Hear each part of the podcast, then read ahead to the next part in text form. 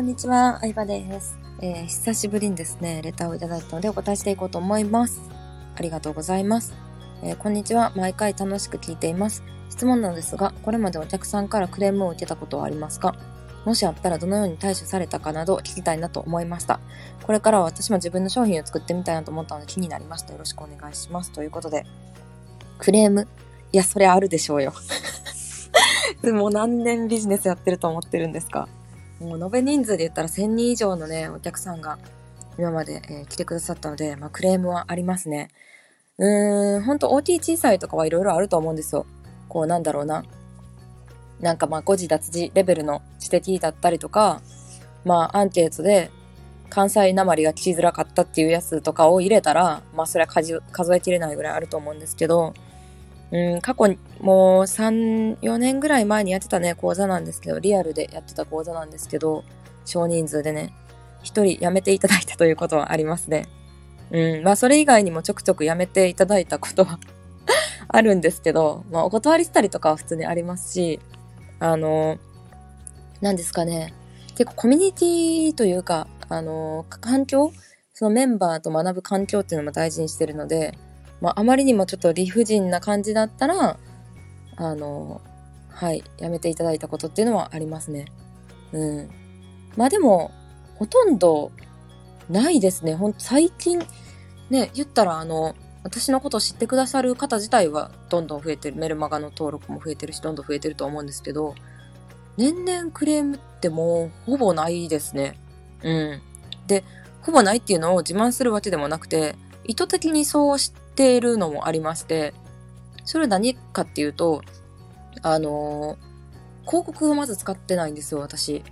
自分のことを知ってもらうために Facebook 広告とかインスタ広告とか Yahoo 広告とかいろいろお金を払って、えー、宣伝をしてもらうっていう方法もあると思うし、それが合ってる人もいると思うんですけど、うん、広告は使ってなくて、で、まあ私のことを例えばこういうスタイフだったりとか、うん、アメブロとか YouTube で知ってくださった上で買ってもらうようにっていうのはしてますね。価値観だったり、えー、どういう風な、えー、サービスをしているとか、どういう理念を持ってるとかっていうの。うん。なのでなんか、それをね、あの、知らない状態で広告で見て、うん、例えば結構煽り系の文章で、これを買ったみたいなだったら、うん、クレームってね、結構発生することも多いとは思うんですけど、うん、もう私のことを知ってもらうための材料は結構出してるので、だいぶ自然体で YouTube とかね、スタイフも話してますし、それがない理由なのかなとは思いましたね。うん。そう、でもやっぱりね、あのビジネスとしてスケールアップ、うん、例えば、なんだろうな、商品を何千個とか何万個、何十万個とか売るレベルになると、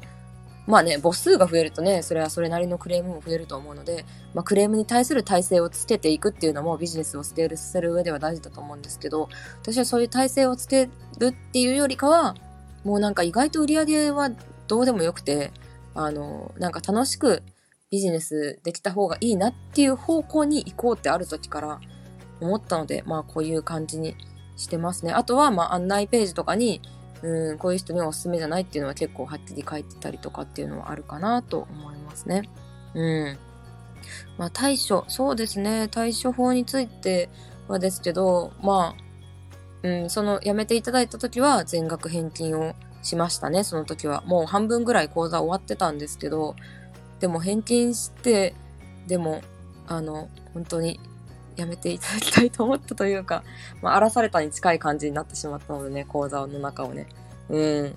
っていうのもありますし、でももちろん私がダメなところをね、指定されたら、まあそれは変えられる範囲で変え、まあどうしてもね、こっちに押し度があれば、もちろん変える努力っていうのはしてきましたし、自分では気づかないこともたくさんあると思うので、うん、でもあんまりね、気にしすぎなくてもいいと思いますし、これなんか個人が提供してるサービスって、全員に合うものを作ってるわけじゃないと思うんですよ。例えばユニクロとかコンビニだったら、もう世の中の人全員老若男女に受けるサービスっていうのを作っていかなきゃいけないし、まあ、そのために何百、何万人もの大人がね、動いてるわけですから、でも一個人がやってるサービスっていうのは本当にごく、なんか限られた、なんだろうな、うん、限られた層の人たちに、を救うっていうものだと思うので、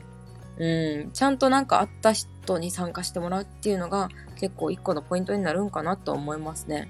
うん、まあ対処方法としてはいろいろあると思いますよ。もう別にね、どうしても無理だって言われたら全額返金してやめてもらう方がお互いにいいと思いますし、うーん、あとなんだろうな、クレームの対処方法。でも結構私よりすごい人たちの壮絶な話も知ってるので、なんか自分のトラブルってもうほとんどないに等しいなって思うレベルなんですけど、やっぱりもっともっとね、桁違いに売れてる人とかは、普通に訴訟されたりとかは聞きますね。うん。まあ結構大手のなんか商標を知らぬ間に使っちゃってて、訴訟されて、裁判沙汰になりかけて、えー、お金を払って解決したとかは聞いたことありますけどね。うん、でもそういうのは、あ、あんまりこの個人規模のビジネスでそういう話はね、ほとんど聞いたことがないですけど、そんな感じですかね。うん。どうやって対処したか。もう謝るか返金か。うーん、ぐらいしかない気がしますけど、まあそのどっちかじゃないですかね。別になんかそれ以上言われることはないですね。うん。うん、何を求められてるかにもよると思いますけど、でも少なからずね、クレームというか、まあダメなところを言ってもらえるっていうのは本当ありがたいことではあるので、うん。それはちゃんとね、自分のものにして、まあそれ、それを、なんだろう、言われたことを聞いて、変える、変えないは自由ですけどね、変えることによって自分のスタンスが変わるっていうこともあると思いますし、うん。まあ全部それも含めて、えー、自分で対処していくのが、まあ自営業としての仕事だと思うし、うん、会社員だったらね、やらないことですけども、ど会社員、それだったら会社員の方がいるっていう人ももちろんいると思いますし、それを選ぶのも全部自分だなっていうふうに思いますね。うん。そんな感じでした。何かの参考になれば嬉しいです。質問ありがとうございました。